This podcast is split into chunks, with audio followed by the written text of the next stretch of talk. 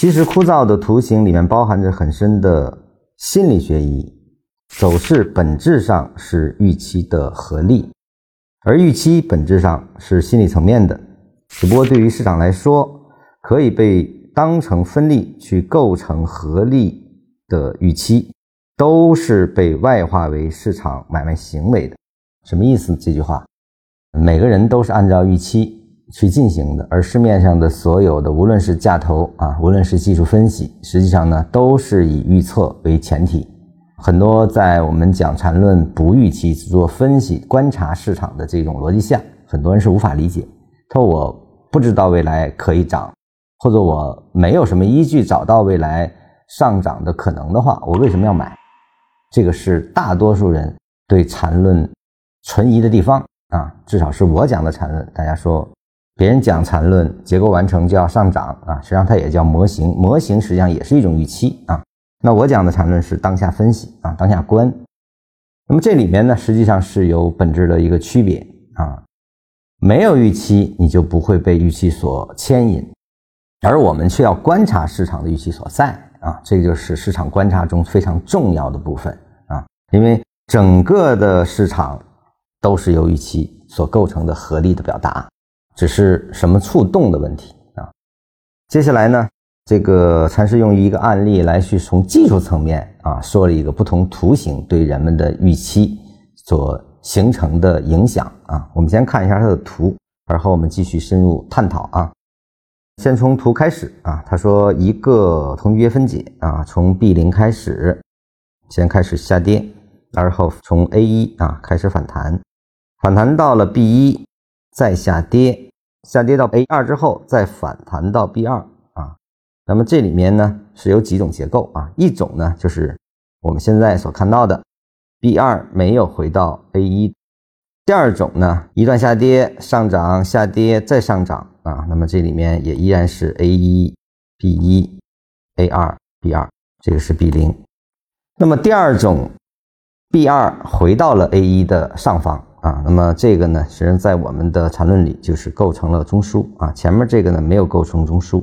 这是两种不同的，那么这个呢，就构成了一种心理预期。你比如说，我们反弹到了 B 二，第一种反弹 B 二，它由于没有达到 A 一的位置，所以说大家的诉求是什么呢？那弱啊，这个明显的是比第二种的 B 二回到 A 一的上方，这种情况肯定是弱。那这个时候呢，大部分人的反应就只有两个：首先，我不会因为这个反弹无力去进入的，可能这个位置我更想离开。啊，第二种呢，就是说我希望它再能往上延啊，直到它达到 A 一之后，我觉得反弹有强度啊，我再介入啊，或者我的再来观望啊，一般会观望一波下，不出现新低之后再来介入，这个是大部分人的一种反应，就说弱我肯定就不想参与了，因为它没有向上的预期。如果 B 二回到了 A 一上方啊，好，这是强是吧？那你要是再回来不出新低，那我可能在这个 A 三这个位置更愿意进入啊。第一种情况没有接触的情况下形成的 A 三，可能我就不愿意介入啊。那么走到第二种的模式中的 A 三，同样都是没出新低，可能我更愿意介入。为啥？表达的更强一些啊。所以说这个就是说图形的强弱直接影响了大家的预期啊。这是从图形角度来说的。啊，大家可以去看一下，其实也是如此的。也就是说，当你有预期，当你对强弱有判断，可能你更多的是想通过预期来进行交易的啊。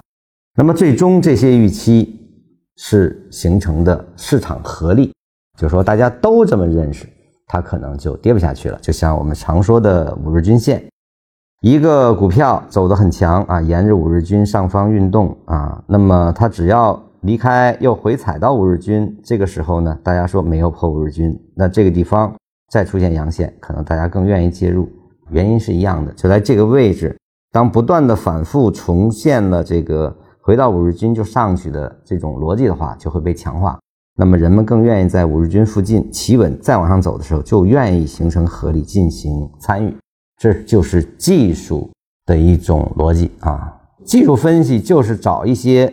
相近的规律，找到一些依托，实际上构成了一种模型，而这种模型本身就是预期的存在，大家更愿意来这儿形成合力，这就是技术分析的一个我们普遍性的使用的一个意义啊。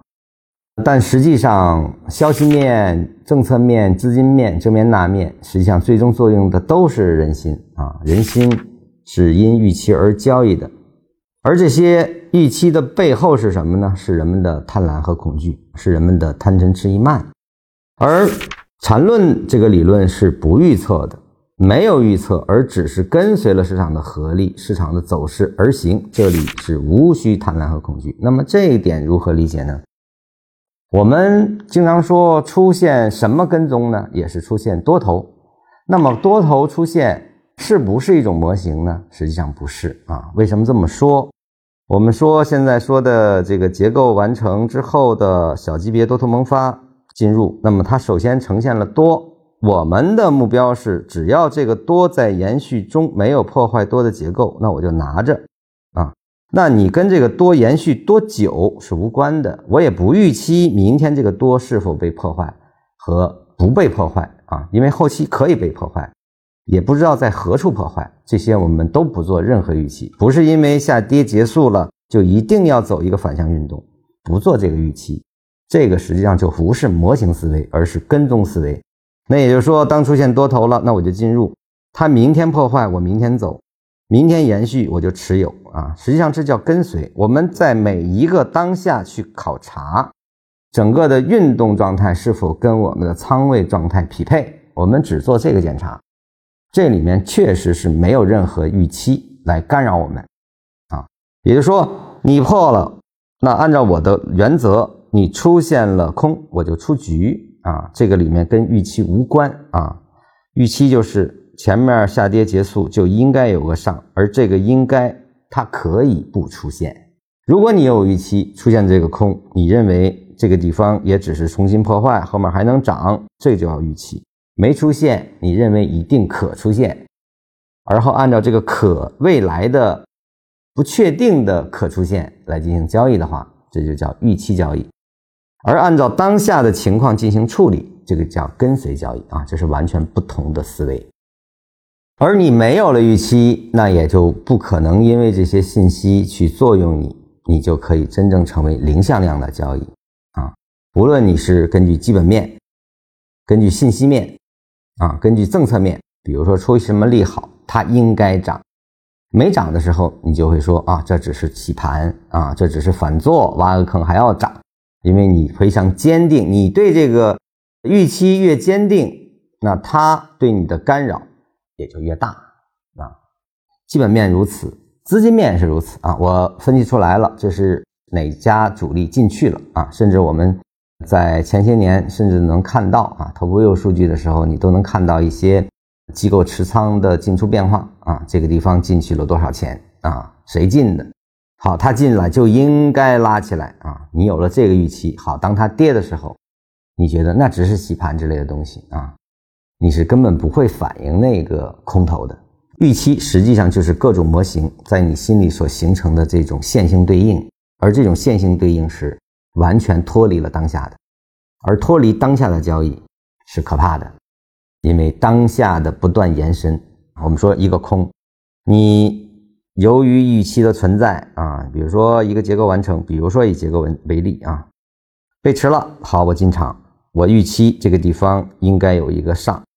这个上我当然有缠论了吗？我也说它涨多少我不知道，但是这儿应该有一个什么级别的同级别反向，但没出现呢，出现了延续呢，你可能就执着于这个反向而不做处理了，你会觉得越跌啊结构越饱满呢，我就加吧啊，结果最后发现一路抄底一路跌啊，就会出现这个问题。实际上就是按模型交易就一定落于预期中，而这个预期。实际上，你为什么选择了这个预期去交易？是因为它满足了你的贪婪啊，就是越跌，我觉得越应该涨嘛。你对上涨是有贪婪、有索取心的啊。当然，这是绝大多数人没有办法真正当下直面交易本身所产生的苦恼啊。很多的人因为这个预期的存在，不能及时的反映当下的情况啊，做不到及时反应，所以呢，就是小亏变大亏，由短亏变长亏啊，这都是问题的根源所在。